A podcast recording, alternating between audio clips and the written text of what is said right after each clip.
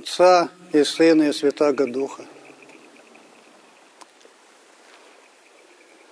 Сегодня мы слышали Евангелие, которое очень подходит к нашему богослужению.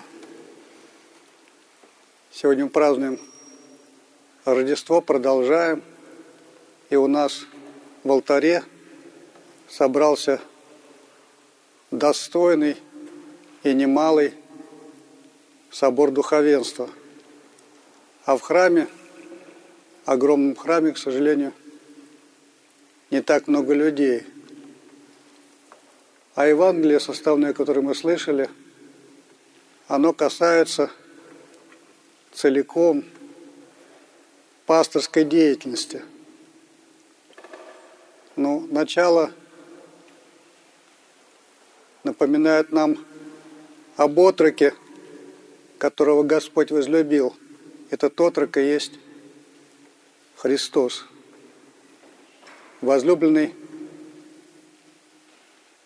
Господом отрок, лучший пастырь. И вот качество этого пастыря он определяет евангелист и пророк двумя качествами, что он – трости надломный не переломит, и льна курящегося не угасит. То есть надломленная тровь, но ее чуть-чуть двинешь, и она окончательно сломается. То есть надо быть крайне осторожным, чтобы не доломать надломленное. Вот то же самое и люди. Сокрушенные грехом, надломленные грехом, в состоянии таком переломном критическом мы скажешь неосторожное слово, даже не так посмотришь на него, а резко, без любви. В общем, человек может уйти навсегда, сломается окончательно. Также и лен курящийся – это, ну, по сути, даже не огонь, а какой-то дым. Не столько огня, сколько дыма. Вот так же и от нашей веры. Не столько огня, сколько дыма – но даже и нас, дымящихся, Господь не угошает, а как-то поддерживает, как пастырь нашу веру возгревает, и можно даже раздуть из этого льна некоторое пламя, если аккуратно раздувать, а не дунуть резко. Потребуешь больше, чем человек может понести, и все, и задул, и то, что было. А потихонечку подувая на лен, он разгорается, и, в общем, может быть, действительно вместо дыма и огонек появится. Но это вот к великому пастырю. Это таким, такими качествами мало кто из пастырей обладает. Но какое важнейшее свойство пастыря, руководителя, в каком-то смысле вождя – своего прихода или своей епархии. Это подбор кадров. То есть найти правильных людей, поставить тех, кто достоин занимать высшее место, на высшее место, а кто недостоин, того отодвинуть, чтобы он не повредил общему делу и стаду. И здесь Евангелие дает очень четкое указание – что кто в малом верен, тот и в большом верен. А кто в малом не верен, тот и в большом не верен. Человек себя проявляет в мелочах. И в мелочах же и, как говорят, делает ошибку, которая видна, и теряет доверие. Но это к тем, кто умеет видеть. К сожалению, не всякий руководитель, пастырь и архиерей, если уж говорим о духовном наставничестве, руководстве, умеет подбирать или выдвигать достойных людей. Бывали правители, цари, которые из-за того, что приблизили к себе людей недостойных, теряли царство – вплоть до заговора и переворота государственного. Также часто бывает и святых гнали наоборот. То есть читаем жития, видим, что их и начальство часто уничижало и гнало. И в монастырях такое бывало по отношению к подвижникам. И, к сожалению, вот Великая Екатерина, Екатерина Великая, как правительница умела собрать вокруг себя просто гениальных людей. Вот и Россия в ее времена очень сильно поднялась. Бывали обратные примеры. И человек личной святости мог сделать ошибку в этом, в подборе кадров. Конечно, Господь не ошибался, когда избрал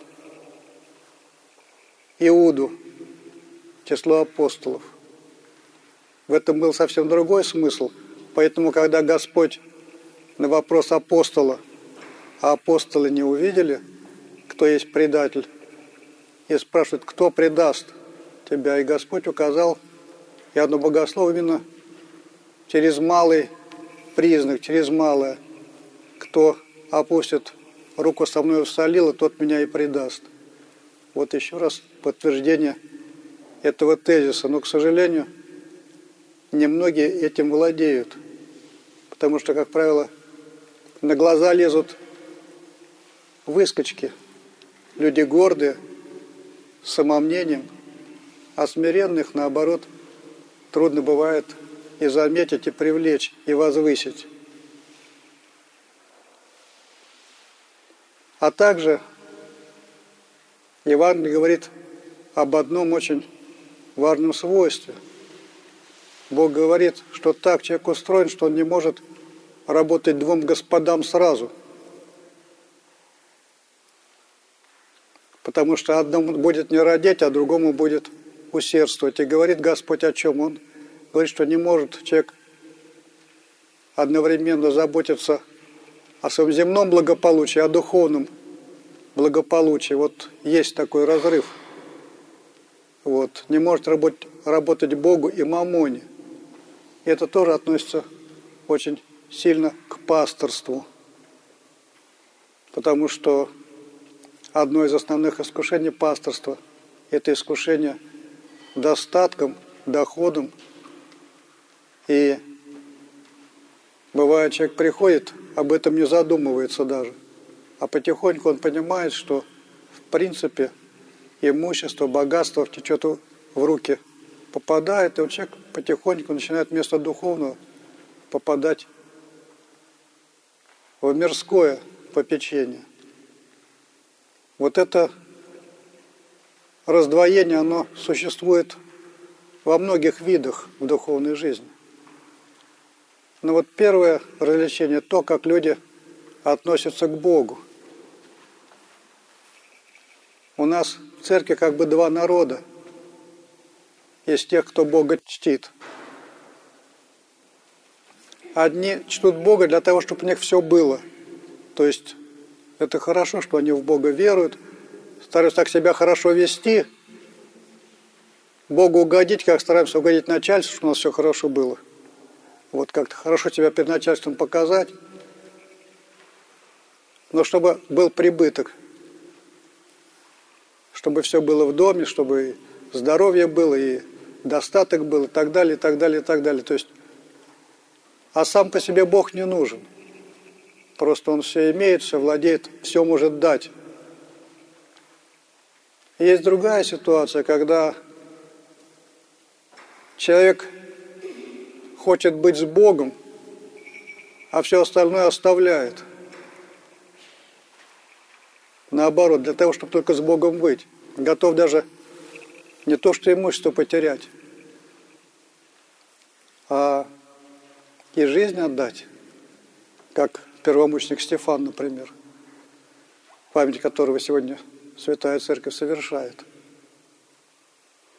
Но между этими двумя состояниями нет такой непроходимой бездны, потому что на самом деле человек, который старается Богу угодить, но еще не зная Бога, он старается исполнять заповеди, а когда начинает исполнять заповеди внимательно, то начинает понимать что на самом деле у него плохо получается, что заповедь очень большого от него требует, и он приходит в состояние духовной нищеты. Когда начинает думать о себе очень скоро, он понимает, что он негодный ни к чему. А когда человек смиряется, к нему приходит Господь. А когда человек встретил Господа, то тогда, наоборот, все оставляет и переходит на другую стадию, живет уже не под законом, а под благодатью. Но люди постарались извратить это понятное учение Господне. И стали говорить, что на самом деле Бог отличает своих избранников тем, что дает им богатство. Но раз они Богу угодны, Он дает им богатство. Вот это и есть идеология капитализм, протестантизм. То есть богатые – это избранники Божии. И поэтому богатство начинает иметь такой религиозный оттенок, прямо противоположный тому, что сейчас мы читали в Евангелии, что не можете Бога работать, и мамоне. Нет, надо зарабатывать хорошо, если ты научился зарабатывать, значит, ты Богу угоден. Поэтому эти люди на себя смотрят как на избранников, а другие вот недостойные. То есть вот эти богатые люди часто нас за людей и не считают, смотрят нас как людей второго сорта, как на мусор иногда. Вот, покупают себе там много чего разного и могут спокойно пройти мимо людей, которые умирают с голода и живут в полной нищете. Почему? Потому что они избранники Божии, они угодники Божии, а это вот они Богу не нужны. Вот настолько извращенное учение и взгляд. А предельным выражением вот этой верности Богу или желания Бога – это слова Федора Михайловича Достоевского. Вот он говорит, что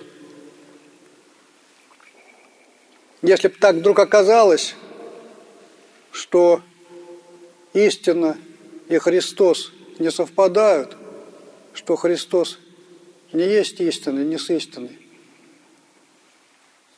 что я хотел бы остаться со Христом, а не с истиной. То есть я готов вот настолько любовь ко Христу ему владела, что он готов Христу, со Христом даже и в ад идти. Вот это предельное выражение преданности и любви к Богу. Вот поэтому эти слова, которые мы слышим сегодня в Англии, они, конечно, являются важнейшими для пасторства. Но если не говорить обо всех, а говорить о себе, конечно, вот этой опытности, чтобы не, доломить, не надломить надломленного и не угасить едва верующего, но такое свойство я, например, за собой еще не наблюдаю. И подобрать людей достойных не всегда получается, а иногда наоборот. Были ошибки с продвижением людей очень, как оказалось впоследствии, недостойных. Вот. А искушение богатством, оно тоже существует, достатком и так далее. И приходится себя иногда одергивать и контролировать, сказать, что вот подобно Достоевскому готов пойти в ад за Христом на любое мучение, ну, пока еще не могу этого о себе сказать. Но планка или направление, которое Господь указывает в Евангелии, оно понятно, в каком направлении надо двигаться каждому пастырю и как себя пытаться контролировать. Аминь.